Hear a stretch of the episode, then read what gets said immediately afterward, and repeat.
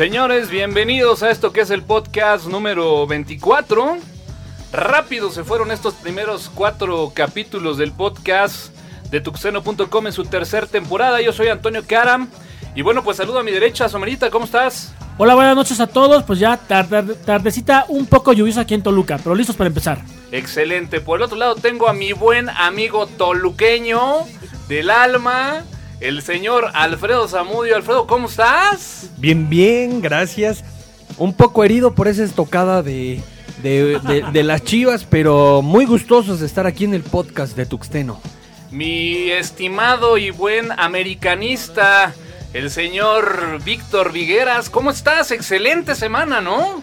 Este, sí, para algunos, para otros no. Pero pues ya estamos aquí listos para el podcast de tuxteno.com. Así que señores, pues si ustedes no tienen inconveniente, digo, yo quisiera entrar un poquito más en tema, ¿no? Acerca del fútbol mexicano. No, gracias. Nadie le interesa. excelente semana. A ningún le interesa eso. Vámonos a los contenidos.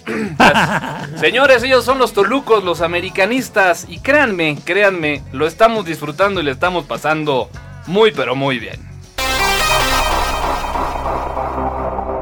Noticias. Las noticias más activas del mundo del software libre siempre están al alcance libre. Somerita, arranquémonos con las noticias. Pues sí, mira, esta semana estuvo un poco flojona en cuanto a noticias de, la, de, tecnologías, pero por ahí hay algunas cosas interesantes. Fíjate que por primera vez eh, Steve Jobs ha accedido a, que le hagan una autobiografía. Ok. Eh, esto se debe, bueno, hay, hay, fuentes que comentan que pues por aquellas eh, situaciones de salud, tú sabes, bueno, todo el mundo sabe este, situaciones pues de salud, ¿no? Que ha tenido el señor y que entonces ahora sí ha decidido plasmar en, un libro que va a ser este, escrito por, el, por una persona que es famosa haciendo biografías. Eh, ha hecho la biografía de Albert Einstein. Sí. Entonces ha decidido decir, sí voy a decir todos los secretos de qué es lo que he hecho, cómo lo he hecho y por qué lo he hecho. Bueno, habrá que decirlo desafortunadamente. Pues como todos lo sabemos, el señor Steve Jobs, pues bueno, padece de un cáncer bastante agresivo. Eh, a principios de año, bueno, pues tuvimos ya la confirmación de esta noticia en la cual, bueno, pues él deja muy claro, ¿no? Que la situación no es nada favorable y como bien lo dices, ¿no? Finalmente esto empuja mucho a que pues él anime de una vez por todas a poder eh, pues platicar, ¿no? Muchas de esas cosas que seguramente la mayoría pues intuimos, pero que bueno, a través de esta biografía serán ya oficiales, ¿no? Sobre todo lo que comentan por ahí es que esperan que dé muchos eh, eh, eh, pues hable, hable ¿no? de las situaciones que hubo de su primera salida de Apple, de, la empresa que creó, que después la vendió, su regreso a Apple, de las decisiones que tomó para poner este a, por ejemplo mm, a, otros empresarios como CEOs de, Apple. Entonces bueno pues ahí está no a pues finales a principios del siguiente año no 2012 estará lista esta biografía así es. cheque Creo que no hay ninguna eh, biografía este, eh, autorizada o algo de historia, pero no sé si ustedes pueden ver por ahí una película que se llama la de Los Piratas, Los piratas de, Silicon, Valley, ¿no? Buenísima. Este, pues no creo que sea 100% verídica, pero nos da una idea. Yo creo que es de esos materiales obligados a, checarlos por simple cultura general, ¿no? Hay unas historias. Hay, hay, historias que podemos nosotros checar en internet, pero bueno, esto es como parte de pues una película, ¿no? Que por ahí sí, que se grabó. Ahí, este, Bill Gates y por ahí salen algunos otros. Recomendable. Eh, obligatoria, ¿no? Para, para la gente que se mueve aquí en el mundo geek. Este. Más, más, bien como que se piensa, digo, es una, mm, es una película, digo, no era la, la, noticia, pero como que está muy superficial, ¿no? O sea, deja muchos, muchos este, agujeritos ahí. Recovecos. Exactamente. Tiene el toque de película Vamos, es, se tenga ahí. Es, este pero esperaremos la biografía. Y si sale una película, mejor. Excelente. Y bueno, pues estuvimos escarbándole esta semana las noticias porque, bueno, lejos pues de que el Guadalajara, ¿no? Le metió tres al América. Ayer, bueno, pues metió tres también, aunque uno fue en propia puerta. Otra Eh, vez. Pero bueno, pues podemos hablar de esta iniciativa, ¿no? Para eliminar el IVA en Internet. Eh, definitivamente ya están las primeras cámaras, ya ya sabes, de gobierno aquí en, aquí en México, donde se hizo la propuesta para eliminar el 16% de IVA que pagamos en México por el uso de las tecnologías. Bastante alto, ¿no? Bastante alto comparado a otros países y, sobre todo eh, en, en otros países es, es- es un, es un servicio que no se cobra, que no se graba. Y aquí en México nosotros tenemos, aparte de que somos uno de los países que pagamos las tarifas más altas por megabit, o, o- o- o- o- sí, por, por megabit, aparte de eso, nos lo graban. Así es. Entonces, pues la iniciativa va muy enfocada precisamente a abaratar el costo del servicio de Internet. Eh, uno de los fundamentos que se encuentra, pues es esta iniciativa de hacer llegar el Internet a todos y bueno, pues ojalá se apruebe, ¿no? A, a mí me parece muy buena iniciativa. Eh, hay, hay que tener en contexto una cosa. Eh, en México el, el 40% de la, de la población activa es la que eh, contribuye a Hacienda, es decir, la que paga impuestos. Entonces, de alguna manera, pues los que estamos sujetos eh, de, de- de- pagar impuestos, pues somos los que salimos más lastimados eh, a este a este precio. Agregarle las telecomunicaciones no se no se no fue la excepción. Ahora bien, apa- aparte del 16% de IVA que pagamos por internet, aparte pagamos un impuesto del 3% Por, por, ser un artículo por- de lujo, ¿no? o sea, un artículo de lujo. Háganme el favor. Ahora, lo que sería interesante, pues, es ver qué tanto puede repercutir esto en los costos, por ejemplo, de paquetes tipo triple play, ¿no? Que yo creo que si en un momento dado llegara a ajustarse esta pues, tasa, ¿no? O descontarse más bien de, de la adquisición de este servicio, pues yo creo que no se va a ver, no se va a mover mucho en Nada. cuanto a tarifas de servicios triple play y a lo mejor hasta tarifas de celular, ¿no? Ahora, es lo que te voy a decir. Mi pregunta es, ok, tengo internet en mi, en mi celular, eh, tengo 3G, o en mi tableta, y, y tengo, tengo internet, este, el enlace. Mi pregunta es, una vez que esto, si llega a pasar, se aplica, ¿me van a descontar el 16%? Ah, yo lo dudo. Yo mucho, creo que eh. no. Te van a, Telmex, ¿sabes qué te va a decir? Ya te estamos haciendo un descuento del 35% en los servicios. Mira, estoy casi seguro que te la van a vender como te voy a dar el...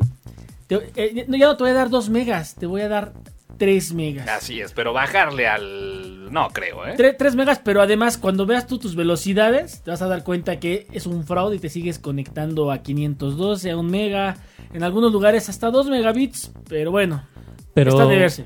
pero necesitamos ver a ver si se va a hacer, porque estamos en tiempos o empezamos los tiempos electorales. Así es. Y esas propuestas así son como para que ganarse. Bueno, Son Bueno, de es esas promesas geek, jugosas, son ¿no? para echarse- a los geeks. yo- Para yo- echarse Ah, votos sí, a la bolsa. Yo, yo la noticia como que no le quise dar ese, ese toque político porque aparte viene de un grupo eh, parlamentario aquí en México que la verdad es que mm, tiene poca credibilidad. No quiero decir nombres, pero bueno, ahí está. De ahí salió la propuesta, Con como eso, dices, tinta eso. electoral. Ahí está. Esperemos que se haga realidad. Al- en algo nos beneficiará. En algo nos beneficiará. Ojalá. Y bueno, pues podríamos mencionar esta salida, ¿no? Del Internet Explorer 10. Un preview se manifestó en la red con características, pues... Ya ni siquiera me atrevería a decir interesantes, ¿no? Eh, el- eh, apenas, ¿no? En marzo, el, no sé exactamente el 14, salió el Internet Explorer 9. De, de ¿Para hecho, qué quieres usar el Internet Explorer 9 si ya está el 10? Bueno, de hecho el 10 no está liberado para todos. Se, se- se anunció en las conferencias Mix 11, eh, que son unas conferencias obviamente creadas por, por la gente de Microsoft para su propia gente de Microsoft. Sí. Fue anunciada por ellos donde se les comunica que bueno, van a poder hacer uso todos los desarrolladores de Microsoft de eh, Internet Explorer 10 y que bueno, la gente que trabaja en, en- en Microsoft va a poder hacer uso del navegador y empezar a ver cómo va a trabajar. Ahora la gente podrá decir, bueno, ¿y qué trae, no? Pues lo platicábamos hace algunos par de podcasts atrás con la salida de Firefox 4, ¿no? Simplemente una mejor integración en lo que se refiere a HTML5, renders 2D, 3D y bueno, pues ya la tan mencionada CSS3, ¿no? Así es, con eh, exactamente los estándares adicionales de CS3. Pero si ya tenemos Firefox 4. Pues ¿para y qué quieres más? por ahí no, estaban papá? Ya diciendo está liberado, que, ¿no? que hasta el 5 por ahí, hasta ya sale pronto. Así es. ¿Para qué descargamos o para qué utilizamos Internet 10? Ahora, no nos sorprendamos, ¿eh? Finalmente, tras la salida de Firefox 4, también se dio el anuncio de que ya se empezaba a trabajar sobre una de las primeras versiones de prueba de Firefox 5, ¿no? De, hecho, bueno, digo, eh, en, esa semana no se movió mucho en, ese, en ese ámbito, pero también se ha anunciado este Windows 8. Cuando no han terminado de, sacar de, los estantes Windows Vista. No, es un lío, es un lío, es un lío. Ahora, y luego, y luego se quejan que su sistema operativo para móviles no es malo. Pues si siempre llegan tarde a la fiesta, ¿no? De, hecho lo están anunciando porque quieren, quieren tener una parte del pastel de las tablets. Pero definitivamente ahorita lo que es Windows este, 7 eh, no está optimizado para las tablets. Y por eso le están poniendo toda, las, toda, toda la leña al horno para para este para tener Windows 8 eh, lo antes posible y, definitivamente enfocado a dispositivos con procesadores ARM, que es de lo que eh, de lo que le hace falta a Windows 7, no viene optimizado para eh, procesadores ARM. Yo, considero que es más un tema de marketing, un tema de, de, línea, un tema para, como bien dicen, no estar fuera de la jugada y tener participación en el mercado. Para cuando, para cuando salgan estos productos, ellos, ellos ya puedan este, ya puedan tener cierto segmento captado y ya puedan tener penetración para, colocar sus productos. De entrada, como decían, ya viene tarde a la fiesta. Bueno, pues, pues platícanos un poquito esta noticia que nos mandaste de Red Hat, ¿no? Fíjate que la estuve, la estuve ahí revisando. Eh, lo que se anuncia es que Red Hat está creando un estilo, un tipo de lenguaje, un proyecto que es el, el proyecto Ceylon, que apunta a competir contra Java. Hoy en día Java es el lenguaje de referencia para cualquier aplicación. Eh, entonces, eh, Gavin King ha revelado que en uno de los proyectos de Red Hat pues está trabajando en lo que sería el competidor de Java. A mí lo que fíjate que se me hace así medio, medio raro es que, bueno, eh, en parte de la noticia dice que va a correr sobre una JVM. Entonces, vamos. Sería como seguir dependiendo de la tecnología que tratas de reemplazar. Exactamente, digo, no estás haciendo tu propia Digo, esperaría que a lo mejor crean su propia máquina. Mira, yo creo que va por ahí, ¿no? Yo creo que más bien la parte atractiva es esa, ¿no? Que no necesitas cambiar tu entorno de ejecución de la aplicación porque finalmente trabajas sobre la máquina virtual de Java, ¿no? yo estaría pensando en un framework diferente, pero para trabajar sobre la máquina virtual. Interesante lo que está haciendo Red Hat, porque habría que mencionar que en la nota se habla que venían trabajando ya de este proyecto dos años atrás, ¿no? Entonces, pues sabrá Dios que traiga Red Hat entre manos. Pero por ahí decía que era como un eh, proyecto secreto. Pues no sé qué tan secreto sea, ¿no? Probablemente ya no quiera depender tanto de, este, de, de, Oracle. Pero bueno, Oracle debe de tener, yo creo, por ahí algo guardado, ¿no? Porque digo, todas las aplicaciones de Red Hat, lo que es GBoss, trabaja sobre Red Hat, eh, perdón, trabaja sobre, sobre Java. Entonces probablemente previendo que en algún momento le, le, empezaran a meter goles cerrando patentes o cosas por el estilo. Seguramente. Yo creo que va por ahí. Y ahí que quedará ahí este, para noticias más adelante, ¿no? Y hay que seguirla con, con atención. ¿El proyecto se llama, Somerita? Ceylon. Ceylon. Ceylon, con Y.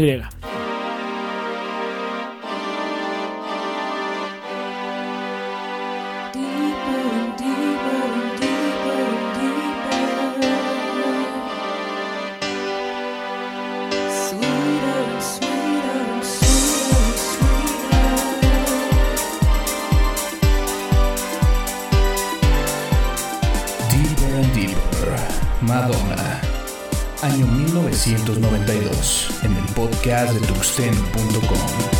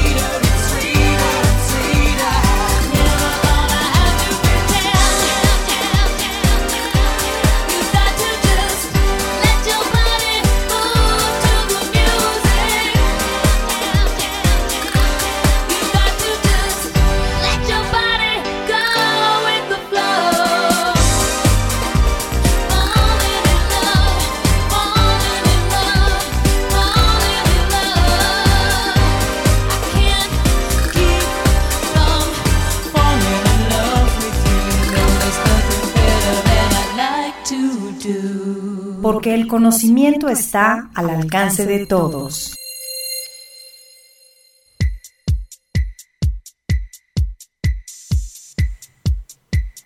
Bueno, pues ya estamos de vuelta aquí en el podcast de tuxteno.com.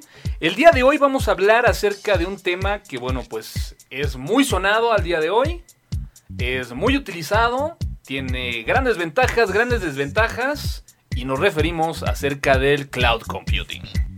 Ok. El cloud computing es un término que se define como una tecnología que ofrece servicios a través de una plataforma de Internet. Los usuarios de este servicio tienen acceso de forma gratuita o de pago, dependiendo del servicio que se necesite usar. El término es una tendencia que responde a múltiples características integradas. Uno de los ejemplos de esta nube es el servicio que presta Google Apps, que incorpora desde un navegador hasta el almacenamiento de datos en sus servidores. Los programas deben estar en los servidores en línea y pueden accesarse a los servicios de información a través de Internet. ¡Wow! Esta definición fue patrocinada por Wikipedia. No lo leí. no manches, que estuvo muy grueso, ¿eh? A ver, bueno, y ahora platícanos, ¿qué, qué, qué es todo eso que dijiste, cabrón? De acuerdo. Cloud computing es, es una tecnología nueva que, que te va a permitir eh, tener acceso en línea sin la necesidad de tener toda una infraestructura en, en- la empresa o en el lugar a donde se elabore. Eh, te, va a permitir acceder a tu información, tener acceso a, a- a ciertas aplicaciones. eh, y ya sea que, que- que- que te permita hacerlo de forma gratuita o de forma este por pago, ¿no? Dependiendo de tus necesidades. Qué bonito le salió, señor. Sin- no había sin leerlo. necesidad de leerlo, ¿eh? No había necesidad. bueno, y de ahí podríamos empezar a platicar acerca de las ventajas. Y bueno, pues seguramente también vamos a encontrar una gran cantidad de desventajas al utilizar Cloud Computing. Pero podemos empezar por las ventajas, ¿no, Somarita? Déjame empezar, eh, ya, ya, ya partiendo por lo que nos dijo ahorita Alfredo, vamos a empezar por lo siguiente. A ver, necesito yo almacenamiento, pero que esté disponible todo el tiempo en cualquier parte del mundo, pero que no tenga que andar yo cargando con mi computadora. Excelente. Entonces podríamos partir con movilidad. Movilidad. Movilidad. Ahí está. Portabilidad, decía el pato, ¿no? así que es. de repente yo puedo estar en cualquier parte del mundo, en cualquier lugar, a cualquier hora. Cualquier sistema operativo. cualquier sistema operativo. Ahí está. Lo único que necesito es una computadora, un internet y pueda tener yo acceso a mi información, ¿no? Ya sean documentos, imágenes, Todo. todo. Todo lo que quieras. Bueno, por ejemplo, uno, alguien que lo está impulsando mucho, pues es este Google, ¿no? Así es. Con, con este, bueno, desde el mail, con los eh, Google Docs. Los Google y, Docs. Los Bulldogs, eh, las aplicaciones ¿no? que tiene ahí.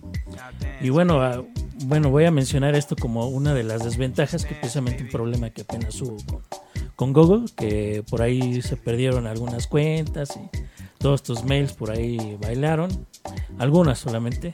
Entonces, eh, alguna de las venta- desventajas es eh, la disponibilidad y bueno, pues el backup. Ahora, la ventaja que nos está dando Google es que no necesito tener instalado en ninguna computadora un, un Office, por ejemplo. Así es. Otra ventaja también es que si tú como empresa estás considerando utilizar servicios de cloud computing, pues no requieres un gran departamento de IT que a lo mejor esté tras de ti para darte soporte. No necesitas una persona que esté tiempo completo a tu lado, pues de alguna forma dándote accesos a un servidor, a una Así red, es. para que puedas compartir información, sino simplemente al tener el acceso al Internet ya te permite trabajar de forma cooperativa, ¿no? Si así lo quisieras. Es correcto, Toño. Sin embargo, no, no olvidemos que también la información se, se va a ver comprometida en cierto momento. ¿Por qué? Porque toda tu información que tú subas a este cloud computing, pues de alguna manera va a estar eh, almacenada en servidores de terceros. Y en algún momento esta información se puede, eh, pues, se puede filtrar. Ahora, en alguna ocasión platicando eh, con, con el joven Play Gali, eh, como que también llegamos a una parte de ¿Qué la... onda, cabrón? ¿Te da una lana? que es la segunda vez que lo mencionas. No, es que no quiero, no quiero que piense que vengo aquí a piratearme sus comentarios. Ah, ok. ok. Entonces le estás- está citando, ¿no? Está- Está sí, sí, citando sí, sí, sí, está Citando hay que- hay que a- citar. a- al amigo. Este, de- eh, me comentaba que definitivamente, bueno, nosotros lo, lo vemos desde el punto de vista de los informáticos y podemos hablar de infraestructura y muchas cosas. Pero viéndolo desde el lado de, de- de- de vista de un usuario normal, la idea es de que el usuario tenga acceso a todas estas tecnologías complejas, pero que el usuario ni siquiera se entere de todo el trabajo que está por atrás, ¿no? Sí, completamente de acuerdo, ¿no? Incluso ¿qué haces? Quitas de alguna forma ese ente de la persona Así es. experta en la infraestructura. Porque bueno, se hablaba de los respaldos. Tú prácticamente te olvidas de los respaldos. Es, tú no te preocupas. Porque en teoría el proveedor que te da la solución de cloud computing debe es parte de su chamba, ¿no? Exactamente. Es de chamba. Y- y la persona ni siquiera se entera que a lo mejor hay una cinta o dos cintas o diez cintas con su mismo archivo. Así es. La persona, la idea es de que se conecta, lo jala, lo tiene. Otra de las ventajas que podríamos citar es, por ejemplo, el tan mencionado tema de los antivirus, ¿no? En el caso de las empresas, pues como estás trabajando en la nube de Internet, pues en teoría puedes eh, olvidarte parcialmente, bueno, pues del tema este de los virus, ¿no? Al- algo muy bueno que me parece esto del cloud computing es que maneja niveles de servicios, los, ya- los llamados SLAs, a, a un nivel muy alto, a un 99.99%, lo cual pues te da, te da una idea de, de- de un rendimiento, de una infraestructura muy robusta y en horas pico el usuario, como ustedes bien dicen, ni siquiera se entera que hay miles de peticiones o millones de peticiones atrás de, de toda esta información. Ahora, otra gran ventaja, el cloud computing te quita el que estés encarcelado en un lugar fijo de trabajo, ¿no? Así es. Muchas Por veces supuesto. tienes que estar amarrado a la infraestructura de una empresa para poder estar consultando, manipulando, procesando información. En el caso de cloud computing, bueno, pues como lo decimos, la portabilidad te libera, ¿no? Otra de las ventajas, bueno, que están anunciando mucho, es el costo por megabyte, más bien por eh, cantidad de datos que almacenas, no por un este, por un inbox pues, de cierto tamaño, sino por lo que ocupas. Ok. ¿Alguien más se le ocurre alguna otra ventaja? ¿No? Pues entonces Pues podríamos que- pasar ahora sí al tema de las desventajas, De las ¿no? Porque desventajas, ¿no? todo es color de rosa, ¿no? Definitivamente tu información está en manos de terceros. Así es. Hay que, hay que mencionarlo. Hay empresas que son muy celosas de su información y este es uno de los principales problemas o contras que te puedes encontrar al momento de sugerir una solución de cloud computing en una empresa. La información está fuera de la empresa, está de alguna forma con un tercero. Aquí entra el tema de los respaldos. Si el proveedor por ahí tuvo algún eh, problema en cuanto a la infraestructura de sus servidores, pues puedes perder tu información, ¿no? Sí, bueno, si vamos a utilizar servicios de cloud computing, debemos de eh, verificar que nuestra información va cifrada. De aquí, bueno, de, no- de nuestra máquina o de, o de nuestro negocio a los servidores, igual de regreso. Ok. Per- perdón que me regrese un poco a, a- a las ventajas, pero algo que no comentamos es la oportunidad de compartir la información entre, entre grandes grupos, como Dropbox. Ok. Bueno, pues, bueno, ahí está una, ahí está, una ¿no? ventaja más, ¿no? Una desventaja que viene es, es inherente al cloud computing es que evidentemente tienes que tener acceso en línea, Exacto. ¿No? O sea, no, no hay otro medio para poder accesar la información Es correcto. si no tienes internet. Entonces, Pero pues, bueno, ya actualmente ya hasta Claro, en el es, baño es tienes. prácticamente improbable que pudieras Bueno, no eh. tener internet, pero imagínate este escenario, ¿no?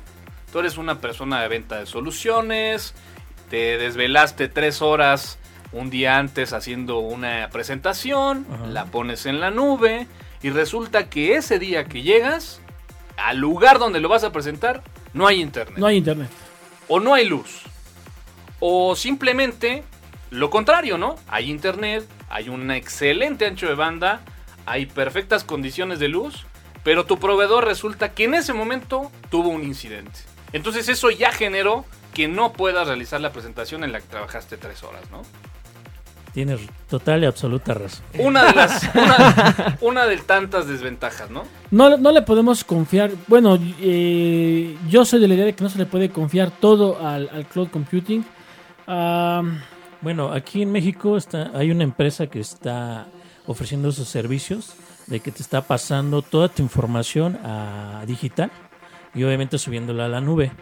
Pero obviamente tú, tu información original, tus documentos, tú los archivas de un lado y tienes, eh, bueno, con lo que vas a operar o tienes el respaldo, que todo sea digital. La brecha se ha cerrado, ¿no? O sea, finalmente este tipo de problemas o de contras que nosotros le vemos al cloud computing, bueno, pues se han venido atacando para que, pues lejos de que sea un contra, pueda ser un plus, ¿no? Pero habrá que decirlo, al día de hoy, bueno, pues tiene ese pequeño riesgo y que a lo mejor el tomar ese pequeño riesgo nos puede dar un gran beneficio, ¿no? Pues ahí está, ¿no?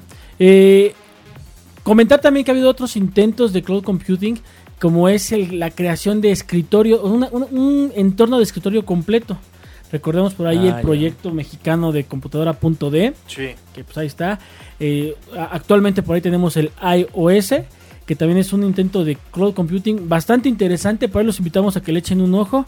Este, por ahí podemos El Chrome. OS, el de Google, Ah, que el, el Chrome corre OS. en una, en una laptop y todo es, todas Es- las aplicaciones. Eh, Jolly Cloud, una pequeña distribución para netbooks que es completamente, de hecho lo estás instalando y te pide conexión a internet, que ahí estaría, entrarían las desventajas que decíamos, ¿no? Si no tengo conexión a internet, pues no puedo instalar Jol, eh, Compute. Entonces, en resumen, podríamos decir que existe una gran cantidad de servicios de cloud computing, desde Así es. únicamente storage, de Storage, ¿qué es, el, información, qué es el principal? que digamos es, es uno de los más populares. Otros donde, bueno, pues ya podemos encontrar aplicaciones, como el caso de los Google Docs, ¿no? Así es. Donde ya nos permite interactuar, hasta soluciones tan completas como algunos escritorios virtuales, ¿no? Pues ahí está.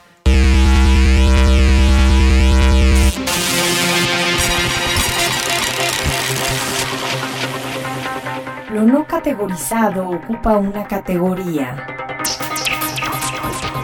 Off topic.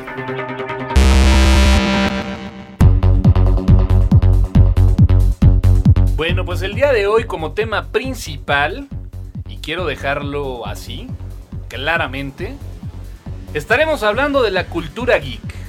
Y como en este podcast tratamos de hacerlo lo mejor posible, hemos traído a un verdadero experto geek en toda la extensión de la palabra. Y señores, con ustedes, Víctor Vigueras. Aplausos, aplausos. Claro que sí. Es Señor. Hace ocho días platicábamos acerca de qué tan, qué tan definido o devaluado estaba el concepto de geek.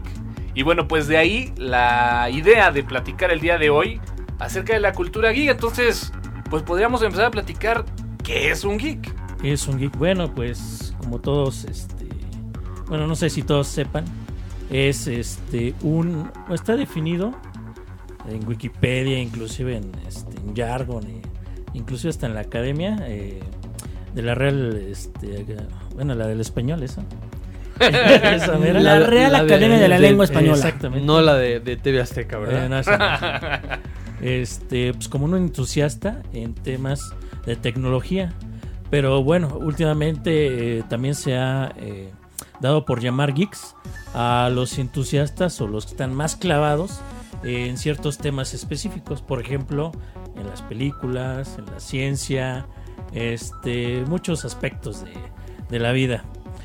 Y bueno, pues aquí, eh, aquí en la mesa tenemos muchos geeks tecnológicos. Fíjate que algo que me llamó la atención y, y bueno, dije, vamos a echarle una leidita para pues de alguna forma dar un buen aporte. Estaba checando que el término geek como tal, en la lengua inglesa, por llamarlo de alguna forma, va muy enfocado a varios conceptos.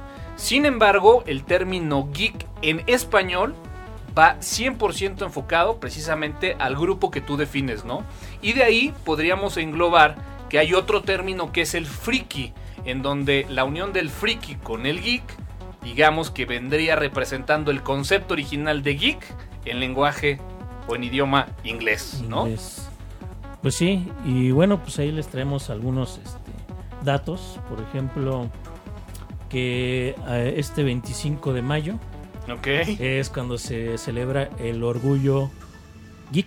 Es el día del que- orgullo geek. Sí, bueno, que este empezó en el 2006 en España. Empezó como el día del orgullo freaky. Ok. Que bueno, que después ya en varios países, por Se unificó el término. se ¿no? unificó y bueno, se hizo como el, el día del orgullo geek. O- o- Oye, Víctor, eh, ¿existe, ¿existe alguna característica física de una persona que, ten- que, que es geek? Que sea geek, es decir, que se vista de cierta manera, que use lentes, que... Alfredo, eh, vete en el espejo. Fíjate que es algo interesante. Te ves en el que- espejo y vas a decir, ¡ay, un geek! Es interesante lo que comenta Alfredo, ¿no? Porque, bueno, por ahí lo poníamos en Twitter. Pues esta gran diferencia abismal que puede existir entre un geek y un nerd, ¿no? Entonces, bueno, precisamente ahorita que habla Alfredo, ¿cuál sería la- el código o el base de la etiqueta del geek? Bueno, por ahí había, hay un este, un término que se llama geek chic. Geek chic eh, en cuanto a la moda. Ok. Sí, no en cuanto a las chicas. Bueno, eso también hay otro término, ¿no? Que bueno, que hay cierto este Código de código vestimenta. de ¿no? vestimenta, exactamente. Obviamente los lentes de pasta, eh, despeinados, este, usando playeras con este, con algún eh, indicativo de la cultura geek, por ejemplo, con un este, Un logo de los Thundercats, ¿no? un logo de los Thundercats. Sin agraviar algún presente aquí. Este, sí, algo que representa, ¿no? O ya sea un, un mensaje o algún símbolo, ¿no? Incluso alguna sección de código. Está muy de moda ahorita también la parte retro de los pixeles, ¿no? También es- Ah, se ve mucho en las playeras este, de, de moda geeks también. Sí, digamos que ese es el estándar, ¿no? Pero eh, obviamente, pues tú te vistes como quieras, ¿no? Inclusive, bueno, los geeks este, eh, de películas, pues ya está disfrazados, ¿no? Sí, ya está muy, Sí, eh, muy ya- heavy, ¿no? Ujú. Nada que ver. A- ahora, Vic. Eh, perdón, Sombra. Ahora, Geek. Un, un- un geek. digo, perdón. Ahora, ahora Vic. pregunta. ¿Un geek necesariamente. ¿En qué estabas pensando, eh? ¿O qué estabas viendo? o qué? No, no, no. Ahora, un geek necesariamente. tiene que ser. eh, descuidado de, de su aseo personal, descuidado de, de- de su situación este, física. Eh, en Ah, ese bueno. aspecto, ¿cómo, cómo, eh, ¿cómo se maneja un geek? Por ejemplo, por ahí había visto un geek fitness, fitness, o sea, que le gusta el ejercicio, no sé quién, quién sea. Este, si ustedes lo ven, por ahí me dicen.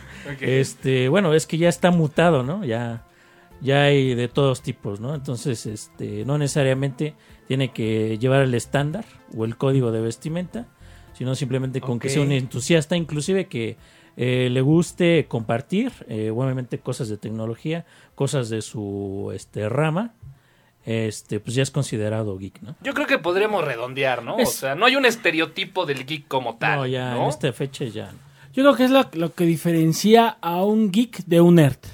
Porque el nerd como que es más, este, más cerrado, eh, So- más... socialmente, pues bueno, no, no, no, como que no tiene ese talento, ¿no? Exactamente. Y un geek es capaz de de repente estar haciendo un video podcast con tres personas, ¿no? Así es, definitivamente. O con otros tres geeks.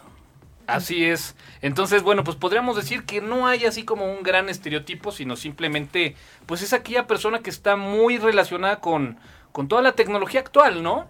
Y en el Sí. caso de la vestimenta de la etiqueta, pues simplemente usa cosas alusivas a la misma tecnología, Sí, ¿no? Bueno, muchos, muchos en, bueno, de lo que estuve buscando en algunas páginas, lo asocian mucho con los hackers, con Ok. la cultura hacker. Entonces, este, pues más o menos, ¿no? Por ahí se va dando.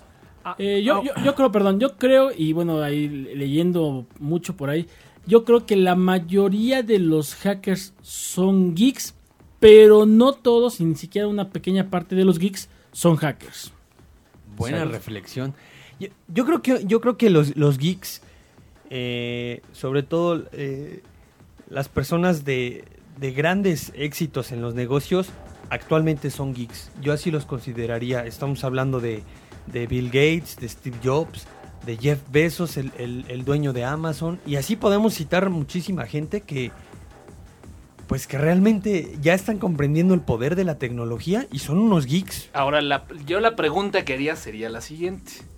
¿No será que la tecnología se ha acercado tanto a la gente y de repente la gente común y corriente que hace cinco años no utilizaba la tecnología, al día de hoy la utiliza? Y que ahora ya cualquiera se hace llamar geek, ¿no estará un tanto devaluado el término geek? Es lo que te iba a comentar apenas eh, así platicando con algunas personas.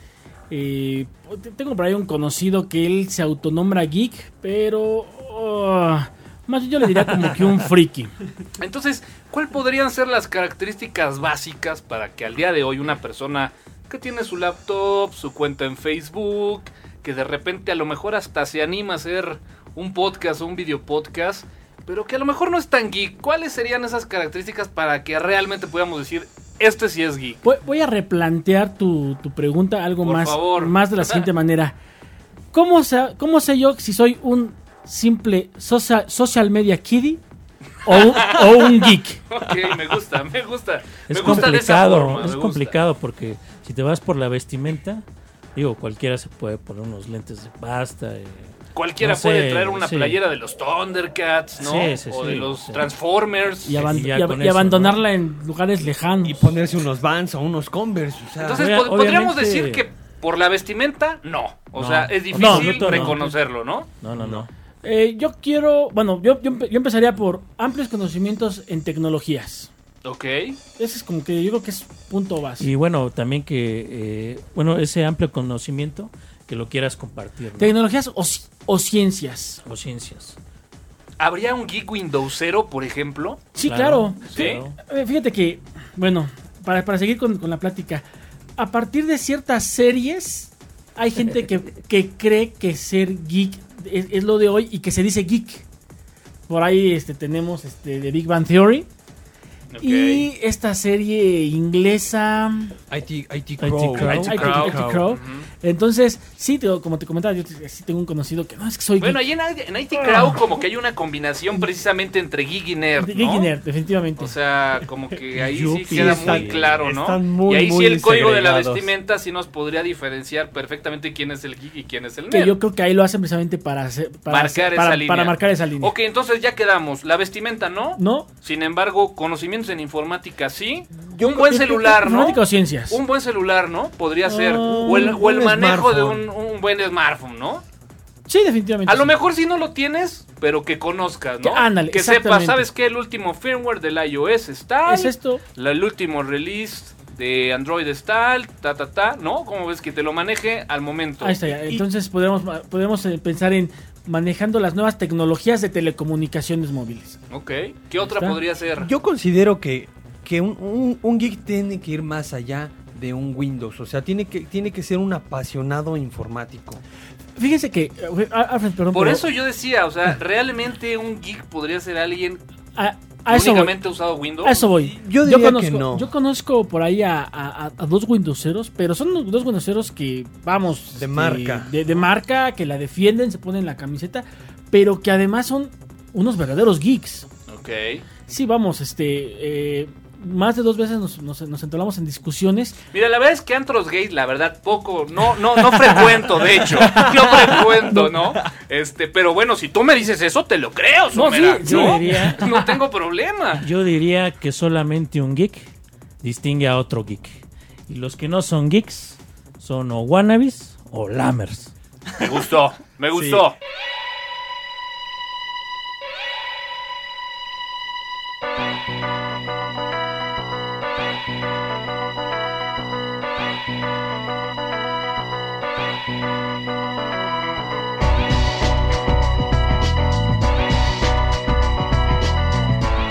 Extreme Ways. Mod. Año 2002. En el podcast de tuxteno.com.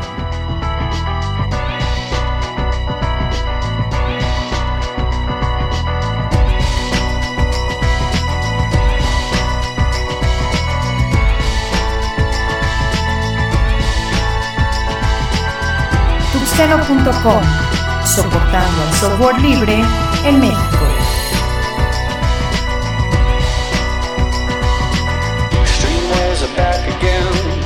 Places I didn't know. I broke everything new again. Everything that I'd owned. I threw it out the windows, came along. Extreme ways I know will part the colors of my sea. Perfect color me. Extreme ways that help me. That help me out late at night. Extreme places I had gone. But never seen any light. Dirty basements, dirty noise, dirty places coming through. Extreme worlds alone. Did you ever like it, Pam? I would stand in line for this. There's always room in life for this. Oh, baby.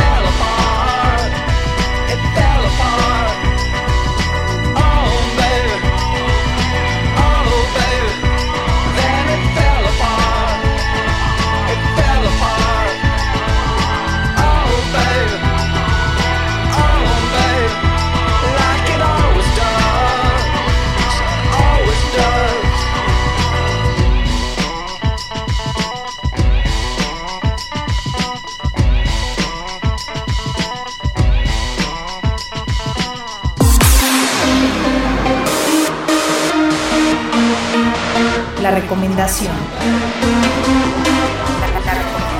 De tuceno.com.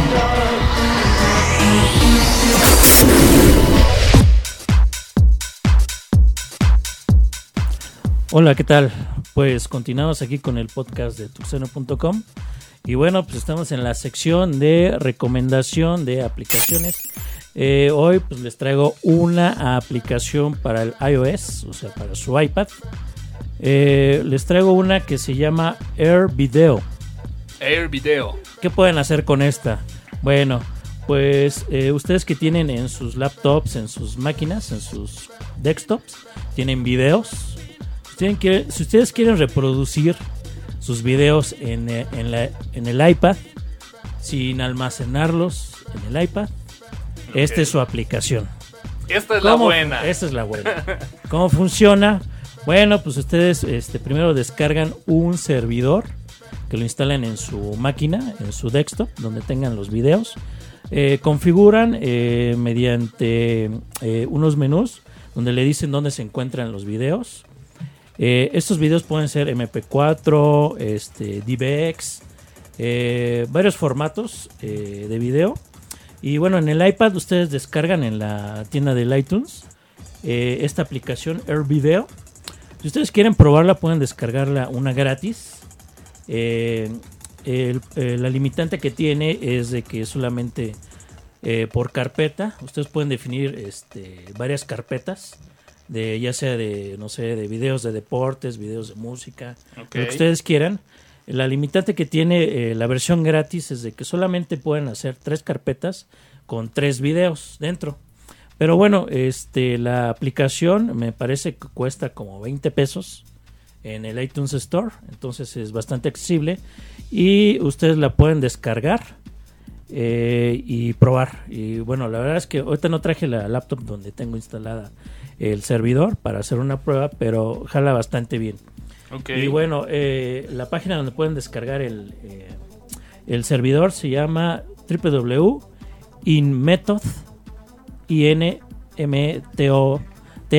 thod.com eh, ahí mismo viene eh, la, la liga perdón, para la App Store. Ok. Fíjate que yo este tipo de, de aplicaciones en donde de repente tienes que bajar eh, software extra, no me ha animado mucho a probarlo, pero bueno, este, ya, este ya está certificado, digámoslo, ya está probadísimo. Sí, tío, hoy oh, desgraciadamente no traje la máquina donde viene, pero ojalá bastante bien. Eh, eh, los videos los este los decodifica al aire, al vuelo, perdón. Este, y los Entonces transmite. puede ser, digamos, el video sin importar el formato, El formato. Se, recodico- se recodifica al vuelo y vía y lo Wi-Fi lo puedes ver en la Exactamente. También te lo puede mandar a tu este eh, ¿cómo se llama?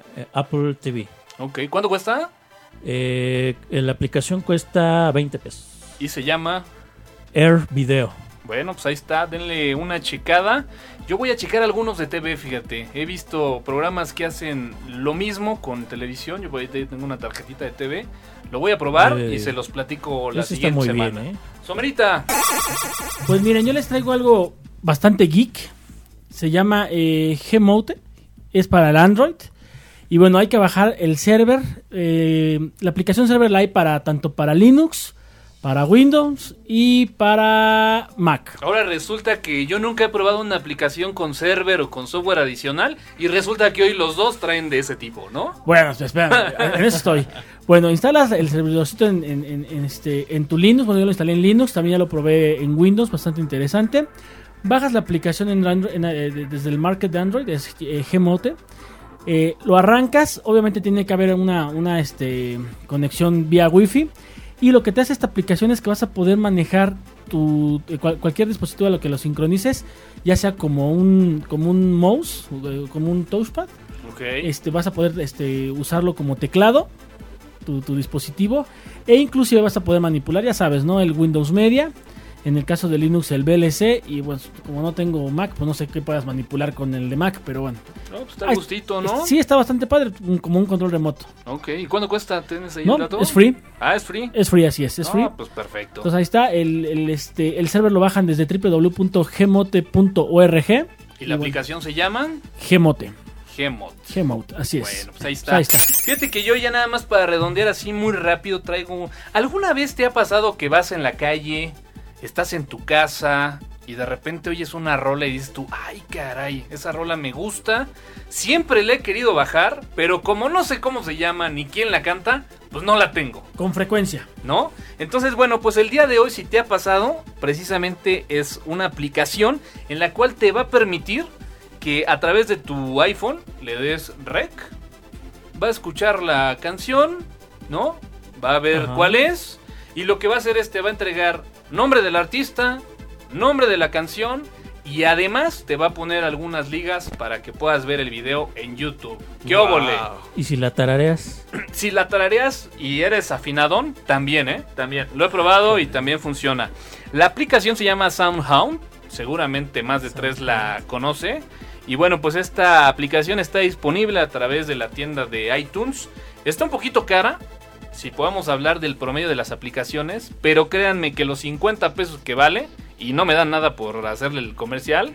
eh, los vale y los vale bastante bien. Yo sí he tenido la oportunidad de, bueno, pues eh, poder dar con algún par de rolas que no conocía porque pues finalmente no sabía cómo se llamaba la rola ni quién las cantaba y bueno pues a través de esta aplicación pues ya pude ubicarlo así que señores pues ahí se los dejo la aplicación se llama SoundHound y está disponible a través de la tienda de iTunes Recomendaciones. Geekmarks. Lo más radical de la red, aquí. Bookmarks.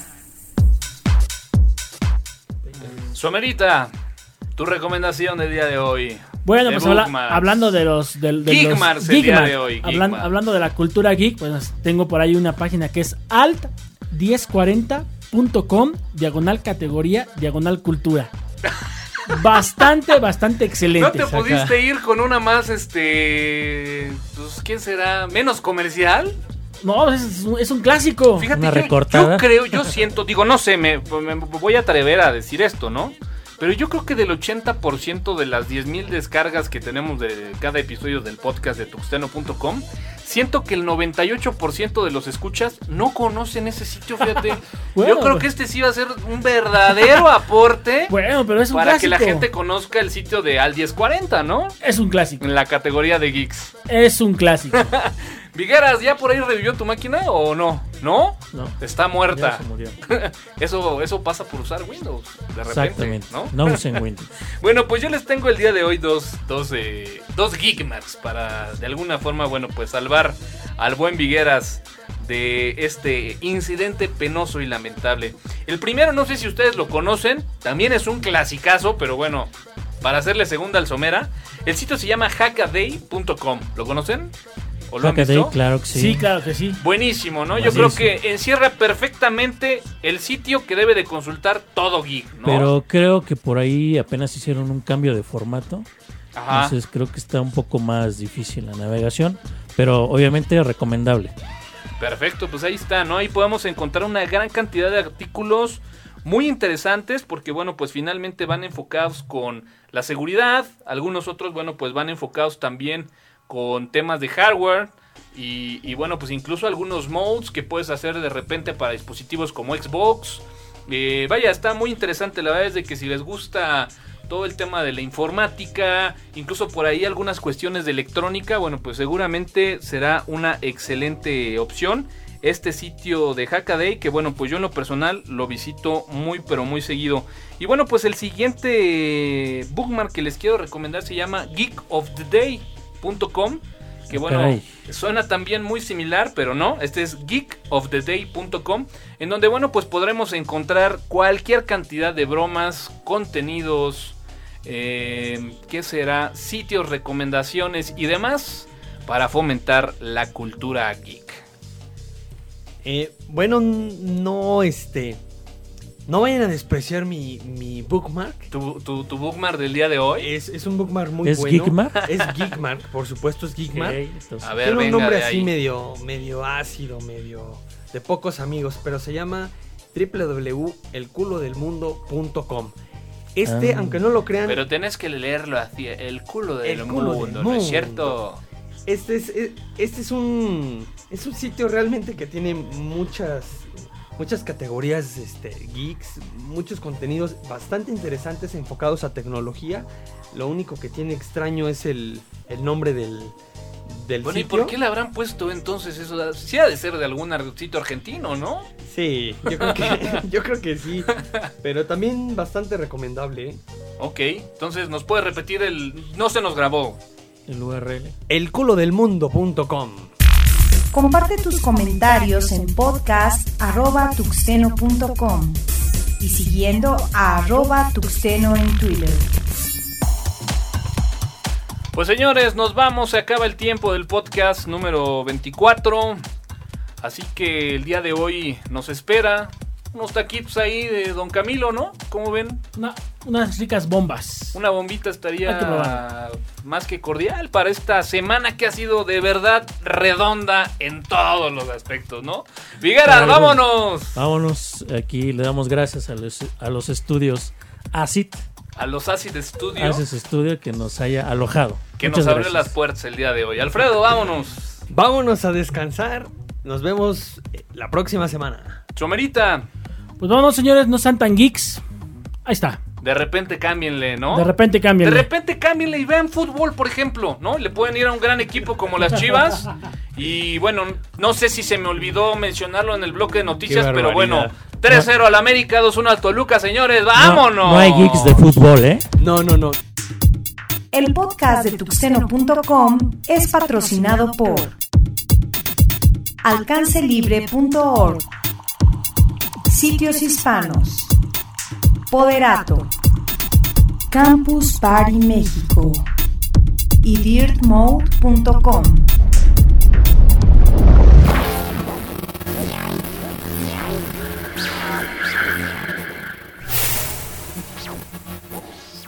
Los contenidos del podcast están bajo la licencia Creative Commons, atribución versión 2.5 México.